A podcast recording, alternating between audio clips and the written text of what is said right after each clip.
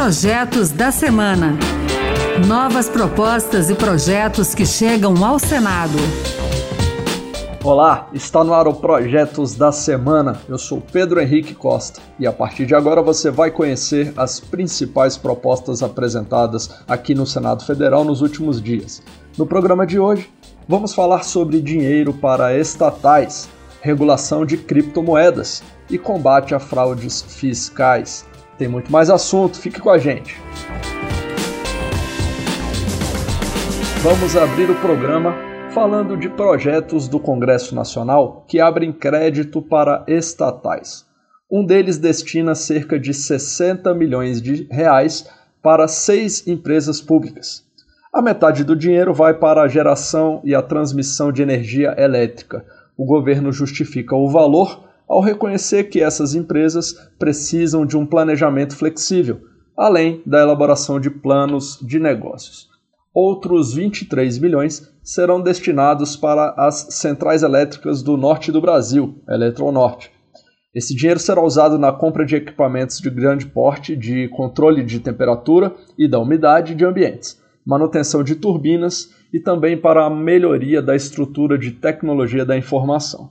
Também na área de energia, a Companhia de Geração e Transmissão Elétrica do Sul do Brasil, Eletrosul, vai receber 7,2 milhões para a manutenção do sistema de transmissão. A Transpetro também está na lista das beneficiárias, com 20 milhões de reais para reformar a sede da empresa no Rio de Janeiro. Esse projeto ainda destina 5,6 milhões para o Banco da Amazônia, 1 milhão para a empresa de tecnologia e informações da Previdência Social, DataPrev, e 1,9 milhão para a Companhia Docas, do estado do Ceará. A proposta deve ser analisada pela Comissão Mista de Orçamento antes de seguir para a votação pelo plenário do Congresso Nacional. Ainda falando de projetos que destinam dinheiro para empresas estatais, um outro concede mais de 132 milhões de reais para refinarias e também para o gasoduto Brasil-Bolívia. Dos recursos, 108 milhões vão para a refinaria Mataripe SA e 6,8 milhões para a refinaria Manaus SA. Esse mesmo projeto ainda transfere 18 milhões de reais para o gasoduto Brasil-Bolívia. O objetivo é ampliar a capacidade do trecho sul para atender a demanda adicional por gás natural. O crédito especial será financiado por meio de geração própria de recursos das empresas. Esse projeto também precisa do aval da Comissão Mista de Orçamento e depois do plenário do Congresso Nacional.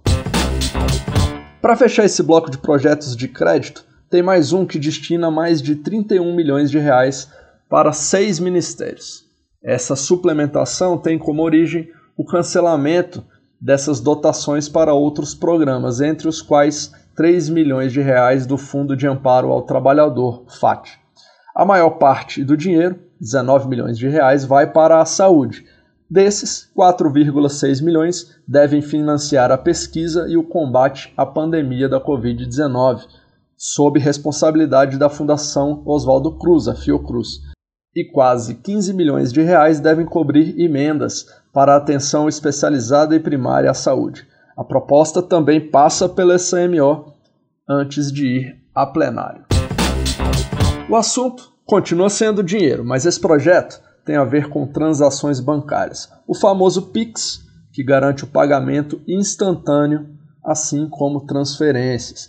Um projeto do senador Cid Gomes, do PDT do Ceará, proíbe a cobrança de tarifas de pessoas físicas e empresas nas transações de recebimento e transferência de dinheiro que tenham a finalidade de compra e venda, e também de pagamentos de serviços relacionados à atividade comercial.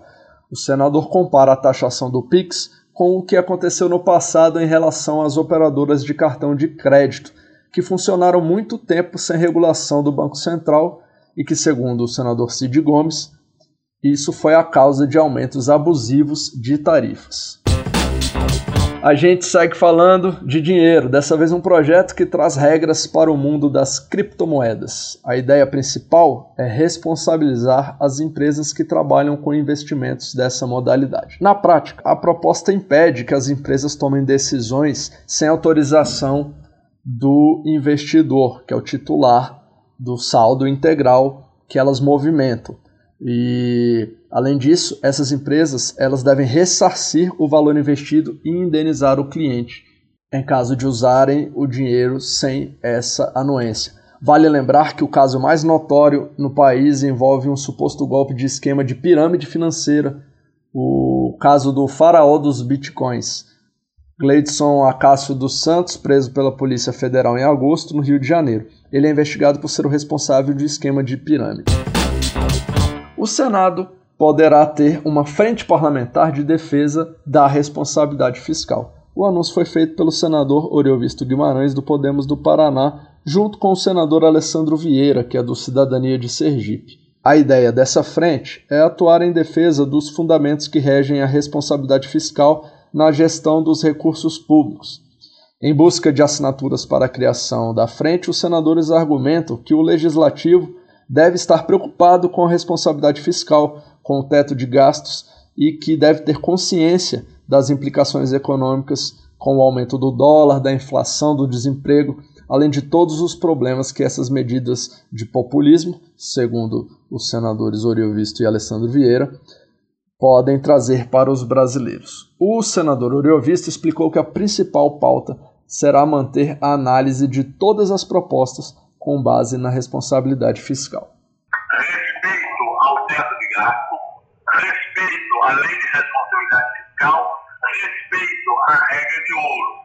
Ou seja, tudo que for populismo fiscal, nós vamos barrar. A frente vai ter o foco específico nisso.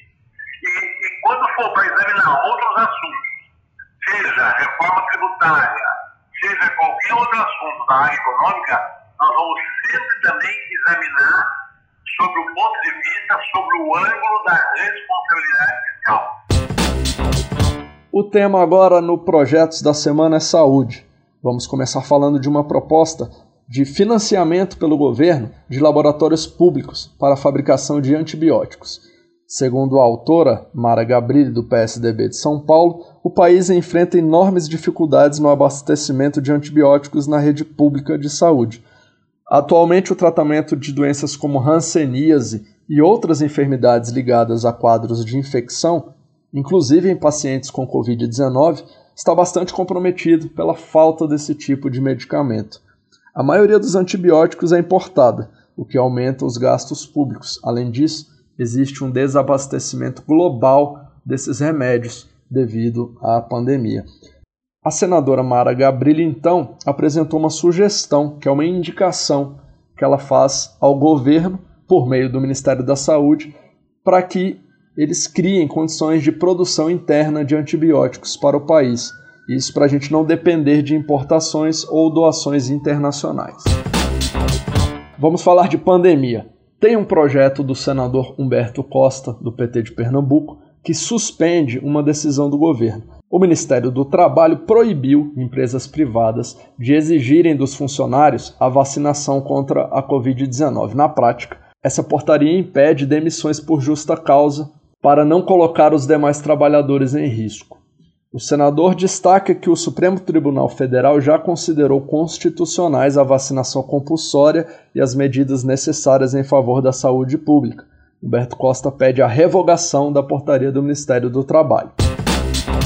E para finalizar nosso programa de hoje, o plenário do Senado aprovou nessa semana um requerimento que prorroga por 30 dias o funcionamento da comissão temporária da Covid-19.